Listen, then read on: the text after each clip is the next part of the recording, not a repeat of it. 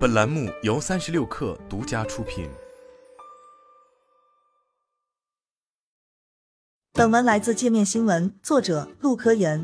位于深圳华强北的飞扬时代大厦，曾是中国最大的二手 iPhone 批发市场。如今，这里正在经历一场巨变。在深圳市多次严打走私违法犯罪行为后，大厦将近一半的档口都已清空转租。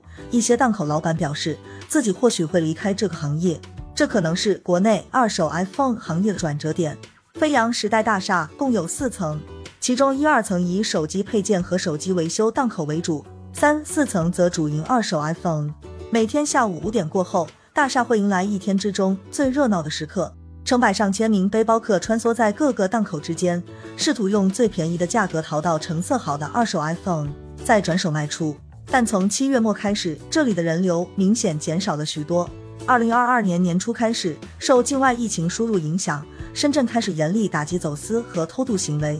据深圳市口岸办消息，近期深圳市对走私违法犯罪行为开展全方位、全链条严厉打击。本次行动加大了对无合法来源进口商品打击力度，严查进货渠道或快递物品来源，严厉查处销售无合法来源进口物品等行为。飞扬时代大厦成为重点打击对象之一。一位知情人士告诉界面新闻，飞扬时代大厦的二手机大部分是港版、美版 iPhone 这类水货，即经过各种途径流入国内市场的，没有缴纳国家规定税费的走私手机。也就是说，这里的二手 iPhone 生意基本都游走在灰色地带。界面新闻在大厦现场看到，三四层主营二手 iPhone 的档口多数都已清空，并贴出转租信息。少数仍在继续做生意的档口老板则表示，已经不再销售外版机，目前只有国行机在售。现在只有能拿出正规货源证明的商家才能继续经营，但基本没有人能拿得出来。一位熟悉华强北的背包客表示，华强北每年都会经历几次走私严打，但今年叠加疫情因素，打击力度也更大。之前来货可能只要半个月，现在很多老板过年订的货现在都还没到。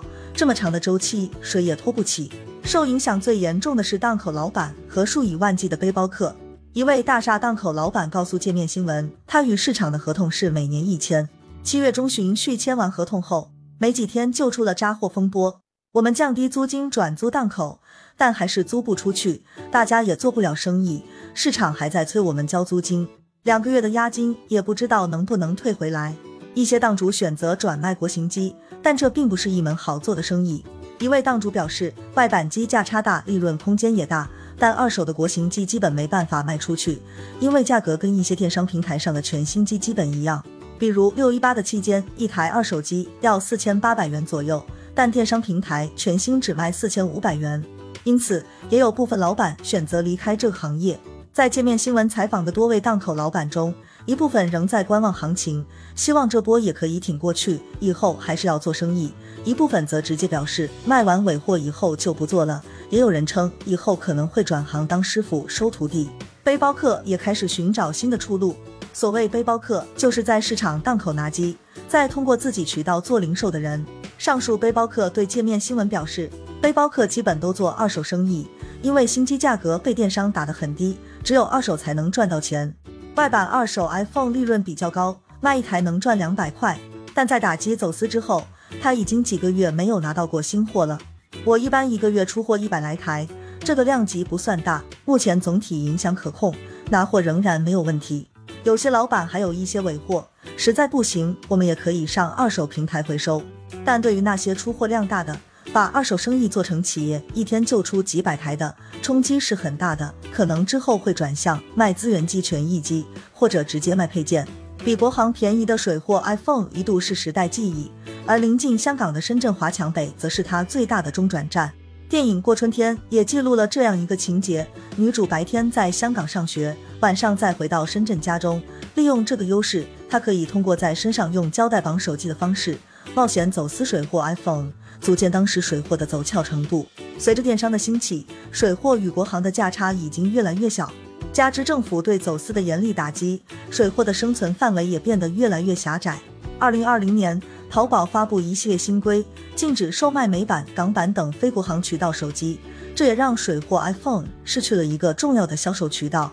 在华强北。曾经与飞扬时代大厦齐名的二手手机市场明通数码商城、远望数码商城等，都已纷纷转型卖美妆。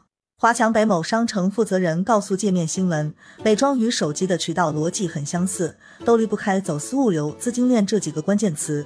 但也正是因为货源来自非正规渠道，就时刻有暴雷的风险。另一位背包客表示，尽管目前仍能够保持正常拿货，但如果打击持续到今年年底，市场或许真的要重新洗牌。在他看来，无论是批发市场档主，还是还是自己所属的背包客群体，都到了不得不面对转型的时刻。行业的规范时刻终将到来，华强北二手市场也将翻开崭新的一页。